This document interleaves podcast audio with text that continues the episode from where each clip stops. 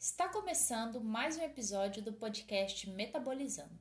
O meu nome é Thaís, sou estudante do segundo ano de Medicina da Universidade Federal do Mato Grosso e ligante da Liga de Endocrinologia e Metabologia do Campo Sinop, a LAEND. A LAEND desenvolve esse projeto sob orientação do Dr. Marcelo de Oliveira Macedo, médico, endocrinologista e professor da UFMT.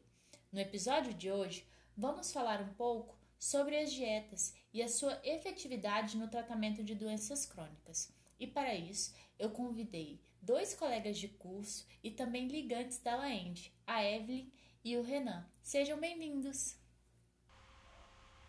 Oi, pessoal, eu sou a Evelyn. Gostaria de agradecer a Thaís e ao convite. Fico muito feliz de falar com vocês hoje sobre esse tema. Boa tarde, Thaís, e a todos os ouvintes. Sou o Renan, aluno do segundo ano. Gostaria de agradecer pelo convite e pela oportunidade para contribuir e aprender com vocês. Eu que fico feliz de poder discutir um tema com vocês tão atual e tão relevante. Bom, eu acho que dieta é um tema tão difundido, principalmente porque nós temos toda uma indústria, né, ao redor disso, que principalmente alia a dieta e correlaciona diretamente a efeitos estéticos, principalmente quando se trata do emagrecimento.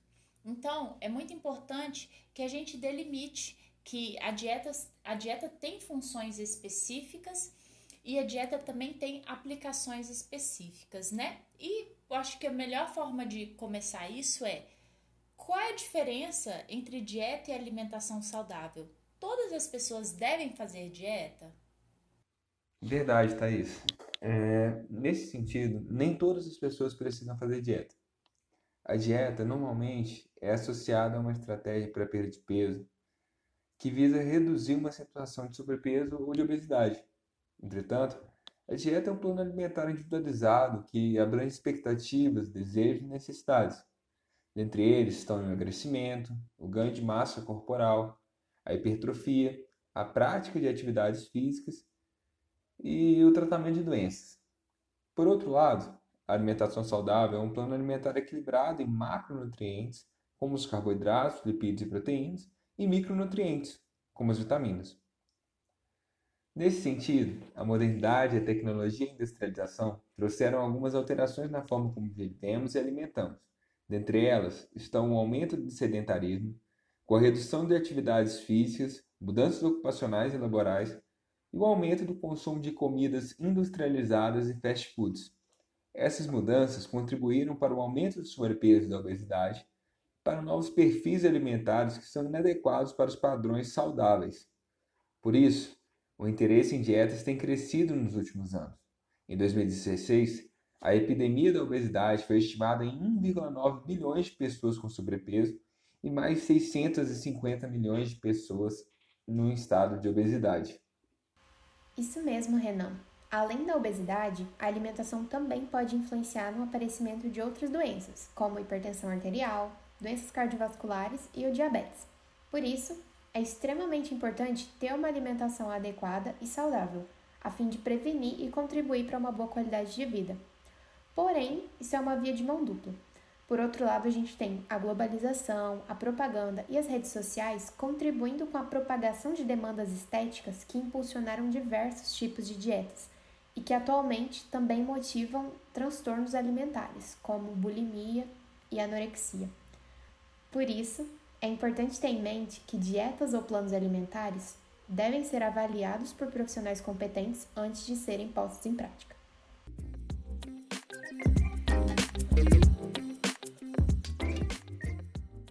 Bom, como vocês mesmos disseram, né, as dietas ela, elas abrangem planos alimentares e principalmente planos individualizados, né?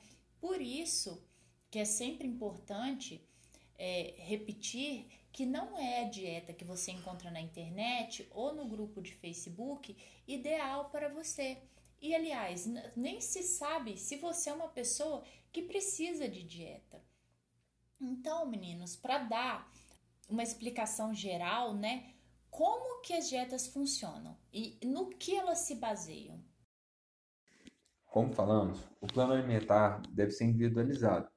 E um dos conceitos importantes para a avaliação dos hábitos alimentares de uma pessoa é a densidade energética, que é a medida de quantidade de calorias por grama de alimento.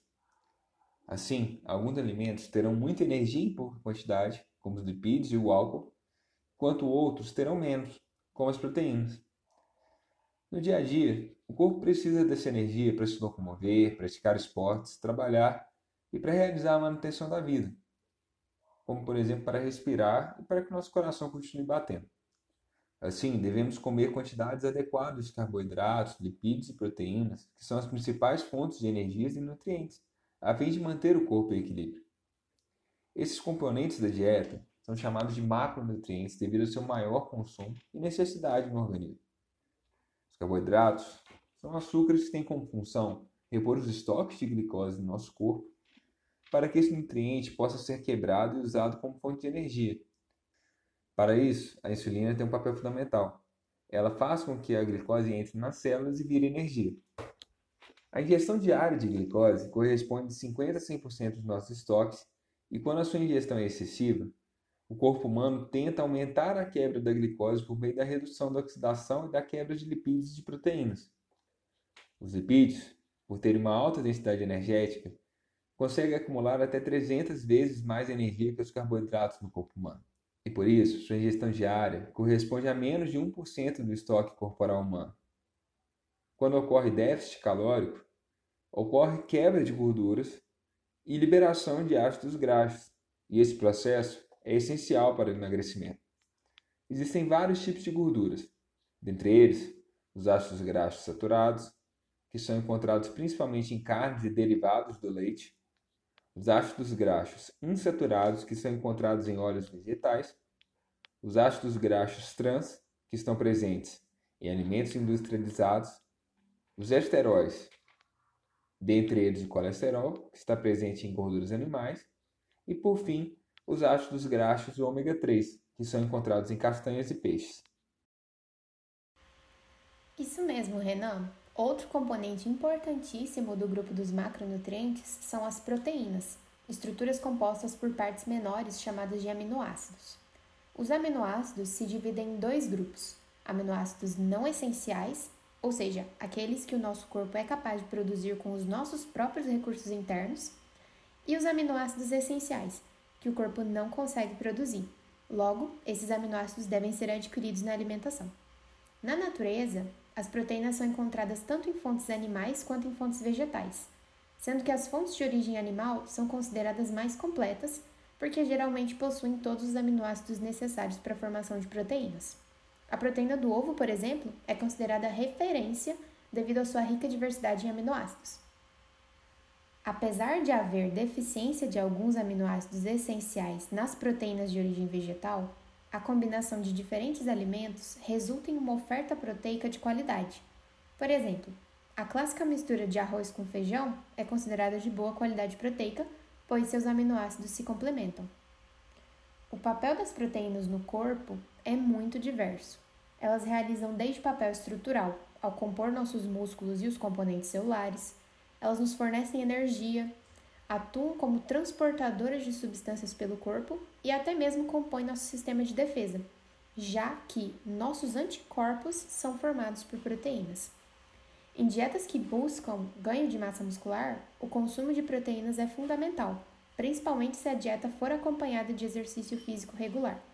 Nesse cenário, as proteínas musculares que são desgastadas com a atividade física vão sendo reparadas por ação de proteínas, o que provoca um aumento gradual da massa muscular. Porém, não adianta consumir mais proteína do que o necessário de acordo com sua rotina de exercícios físicos. Em caso de ingestão exagerada, esse excesso proteico será convertido em gordura. Além desses macronutrientes que o Renan e eu já comentamos, ainda existem os micronutrientes, que são nutrientes também necessários para o funcionamento adequado do corpo, mas que são requeridos em quantidades bem menores do que os macro anteriormente citados. Os representantes dos micronutrientes são as vitaminas e os sais minerais, e a carência desses elementos pode provocar doenças ou disfunções no corpo. Porém, o excesso pode provocar intoxicações. Por esse motivo, uma dieta ela deve ser sempre equilibrada e variada, para que possa contemplar todos os macro e micronutrientes necessários para o funcionamento adequado do corpo.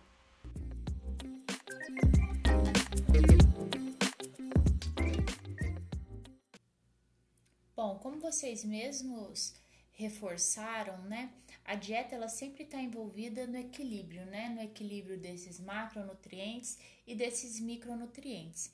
E algumas doenças, principalmente as doenças crônicas mais atuais, elas envolvem muitas das vezes o desequilíbrio de alguns desses é, nutrientes. Vocês poderiam citar para gente quais as principais doenças crônicas da atualidade que podem ser associadas a dietas no tratamento? No primeiro momento, a condição mais relacionada à má alimentação e aos transtornos alimentares é a obesidade. Essa doença crônica consiste no excesso de tecido adiposo que impacta negativamente a saúde do indivíduo.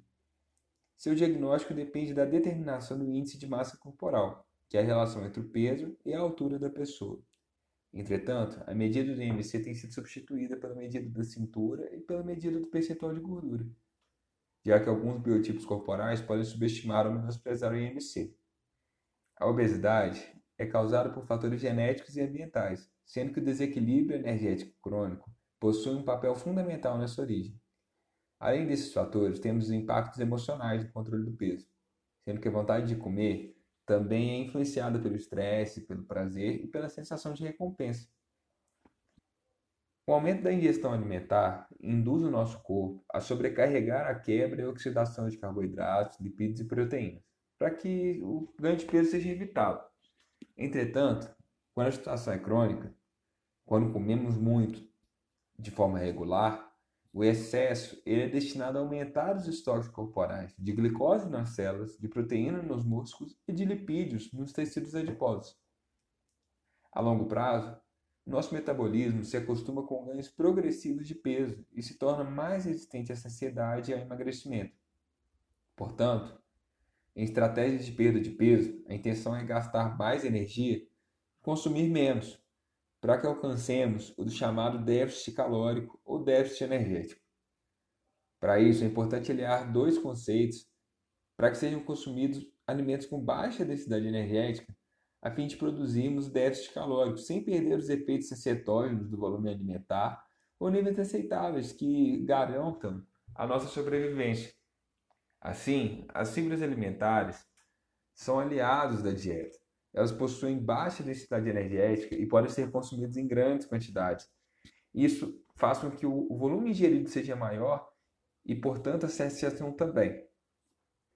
O processo crônico de quebra de macronutrientes, causado pela ingestão excessiva de alimentos, contribui para um estado chamado de estresse oxidativo, que possui uma relação muito estreita com o estado de inflamação, situação na qual ambos agem juntos amplificando o processo e amplificando os danos às células. Nesse contexto, um ambiente pró-inflamatório promove o enrijecimento dos vasos sanguíneos, o aumento da constrição das artérias e a formação de placas nas suas paredes, contribuindo para o surgimento de doenças cardiovasculares. Esse processo é fundamental para o aparecimento de lesões dos vasos sanguíneos para a sobrecarga do trabalho no coração. Assim, doenças cardiovasculares como infarto agudo do miocárdio, a insuficiência cardíaca congestiva, o derrame cerebral e a hipertensão possuem uma forte associação dos hábitos alimentares diários. Pois é, Renan. Para esse caso que você falou, estudos recomendam uma dieta rica em frutas, vegetais, laticínios de baixa gordura e principalmente baixo consumo sódico para impedir tais doenças cardiovasculares. Assim, deve-se evitar o consumo de temperos prontos, queijos processados e alimentos enlatados que costumam ter uma maior quantidade de sódio. Outra doença que inclui dieta como parte do tratamento é a diabetes tipo 2. A diabetes é uma doença crônica causada por uma ação deficiente da insulina nos tecidos.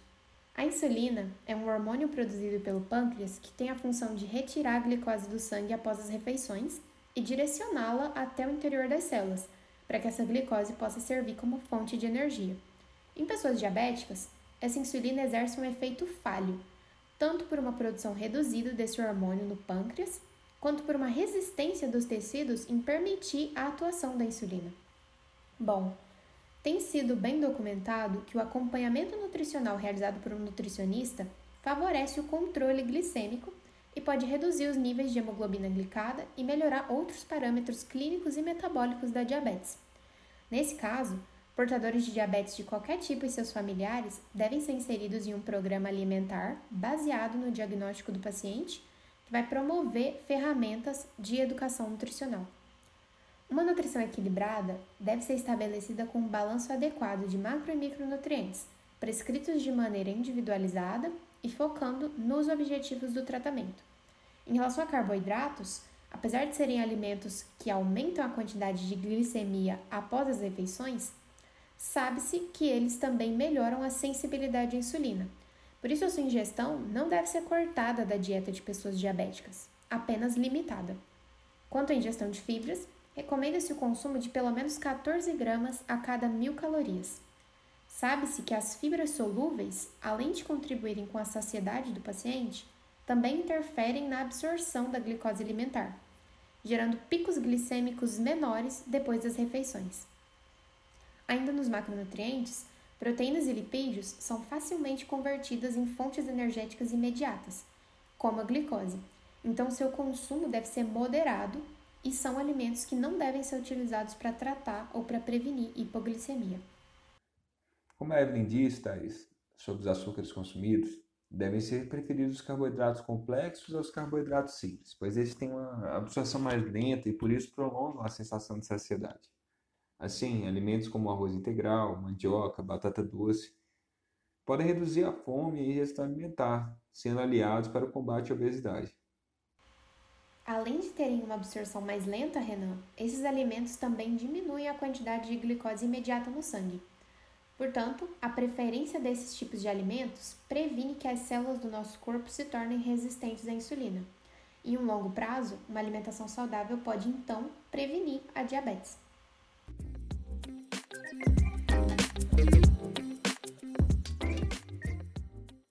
vocês especificaram é, e explicaram né, a relação da dietas no tratamento de algumas doenças crônicas previamente, eu acredito que tão importante quanto você controlar uma doença seja você conseguir prevenir essa doença, né? Então, como eu posso usar a alimentação como estratégia para prevenir essas doenças crônicas? Bom, ainda falando dos macronutrientes, as proteínas estimulam a atuação da insulina, então elas diminuem o pico glicêmico após as refeições. Além disso, o consumo de proteínas também promove saciação mais rápida durante a refeição e sensação de saciedade mais prolongada ao longo do dia. Bom, vários micronutrientes também são aliados importantes na dieta, com o objetivo de prevenir doenças crônicas. Estudos mostram que a presença de vitamina A, vitamina C e vitamina E no plasma sanguíneo é associada a um baixo risco de falência coronariana, insuficiência cardíaca e infarto do miocárdio. Esses estudos indicam também que os efeitos se devem à ação antioxidante dessas vitaminas, que retardam e até mesmo impedem a oxidação celular, promovendo mais saúde para o indivíduo. O consumo de vinho tinto, cacau, azeite de oliva está associado a uma redução da produção de substâncias antioxidantes e de substâncias que contribuem para a aterosclerose, por exemplo. Mas é importante lembrar que o excesso desses nutrientes pode gerar efeitos opostos e danos cardíacos. Por isso, sempre deve ser mantido o equilíbrio. Uma refeição adequada e variada já consegue suprir as quantidades necessárias de vitaminas. E a suplementação só se faz necessária quando existe carência de alguma delas, sempre prescrita por um profissional de saúde capacitado. Realmente, Evelyn, uma alimentação saudável pode prevenir mais de uma doença crônica. Por isso, é tão importante que tenhamos uma alimentação saudável. Pensando nisso, outro componente alimentar que ajuda na prevenção das doenças crônicas são as fibras, que beneficiam os movimentos intestinais e reduzem significativamente a absorção de gorduras, contribuindo para a readequação a longo prazo do perfil lipídico, e isso diminui o risco cardiovascular, pois também contém fitoesteróides que solubilizam o colesterol ingerido. Nesse sentido, as gorduras ingeridas merecem destaque, pois cada tipo possui um impacto na saúde. Os ácidos graxos saturados, assim como o colesterol, são gorduras que estão associadas ao aumento do LDL, do triglicéridos, ao risco cardiovascular, à aterosclerose e à obesidade. Portanto, é importante que seja minimizado o consumo de carnes vermelhas e de carnes gordurosas ou com pele. Por sua vez, os ácidos graxos insaturados podem auxiliar essas pessoas, pois podem reduzir a proporção de VLDL e LDL, que são o colesterol ruim, e por sua ação no estoque e na produção de gordura no fígado. Ainda, os ácidos graxos ômega 3 e 6 reduzem a quantidade de substâncias pró-inflamatórias atuando em vias que combatem a oxidação. Assim, o consumo de peixes e frutos do mar, assim como azeites de baixa acidez, têm sido correlacionados ao menor risco cardíaco. Além desses, os ácidos graxos trans, que compõem principalmente alimentos industrializados, como sorvetes e biscoitos, são extremamente prejudiciais à saúde. seu consumo contribui para o aumento do colesterol, do LDL, do VLDL e reduz o HDL, que é o bom colesterol, prejudicando o perfil lipídico e contribuindo para a dislipidemia. Além disso, esses compostos também têm sido associados à inflamação e à produção de oxidantes.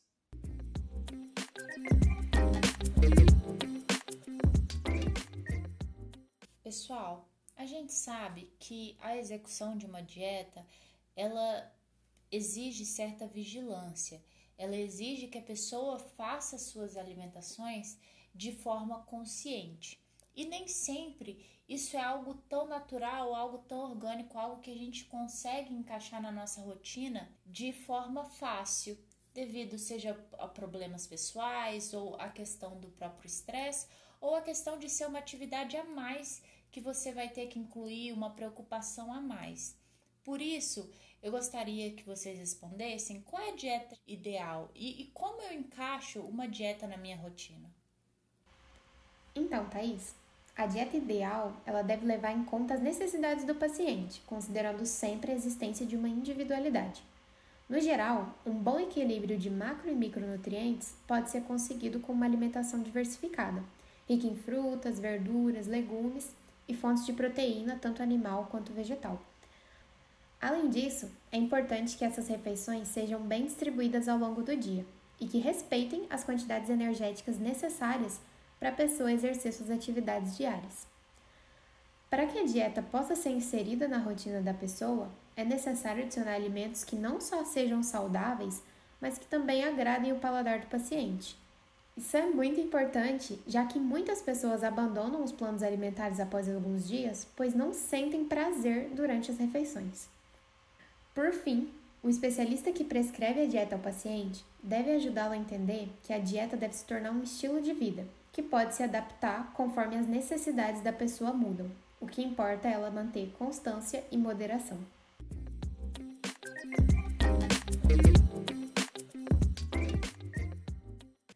Bom, baseado em tudo que a gente disse, né, sobre a dieta, sobre como elas podem ser é, estratégias, né, acho importante a gente ressaltar agora quais são os profissionais que estão é, habilitados a recomendar e prescrever essas dietas. É uma vez que a gente tem uma internet assim com muitas informações e às vezes informações até prejudiciais para as próprias pessoas, né? É muito comum encontrar na internet. É dieta da sopa, dieta do chá, é, a gente deve seguir esse tipo de dieta, Renan? Thaís, para isso é importante termos conhecimento dos profissionais de saúde que estão habilitados para lidar com a saúde alimentar e doenças metabólicas associadas. Nesse caso, são os endocrinologistas, os nutrólogos e nutricionistas. Cada um atua de uma maneira. Vou tentar explicar um pouco como eles atuam. Os endocrinologistas são médicos que fizeram residência ou especialização em endocrinologia e metabologia. Eles têm um conhecimento aprofundado do sistema endócrino e, por isso, são indicados para diagnosticar e tratar doenças nutro-hormonais, quando algum desequilíbrio hormonal seja a causa das doenças relacionadas à nutrição. Os nutrólogos são médicos que fizeram residência em nutrologia ou especialização, sendo assim capazes de identificar, prevenir, tratar doenças ou condições relacionadas à alimentação a partir do diagnóstico de obesidade, por exemplo, o nutrólogo pode identificar as causas dessa doença e prescrever medicamentos que complementam a mudança de hábitos alimentares. Nesse exemplo, o nutricionista é o profissional indicado para elaborar o plano alimentar individualizado do paciente. Diferente do endocrinologista e do nutrólogo, formado em medicina, o nutricionista é formado em nutrição e não pode receitar medicamentos. Apesar disso, profissional é habilitado para orientar o paciente de suas necessidades nutricionais, elaborar a dieta de acordo com suas necessidades e elaborar cardápios. Podemos ver assim que esses profissionais podem e geralmente atuam em conjunto, complementando suas atividades de acordo com as necessidades do paciente.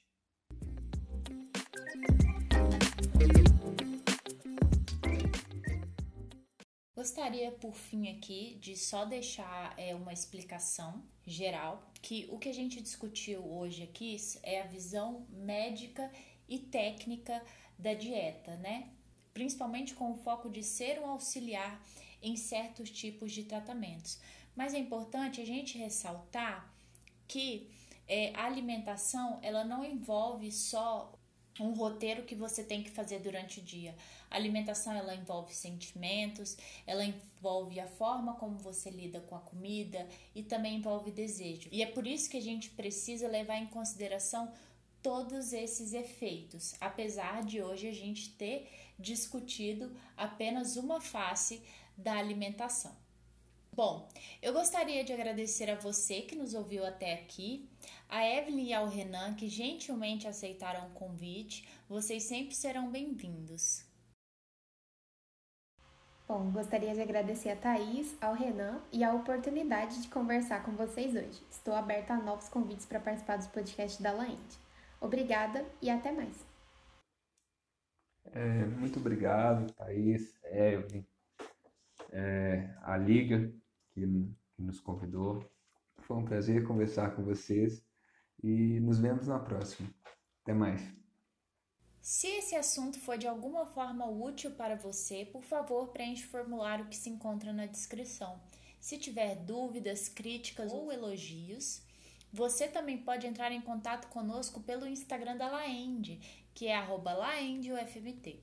O tema do nosso próximo episódio será tratamento transexual pelo SUS e você pode deixar alguma pergunta sobre esse tema no Instagram da Liga, que responderemos no episódio. Muito obrigada e até logo!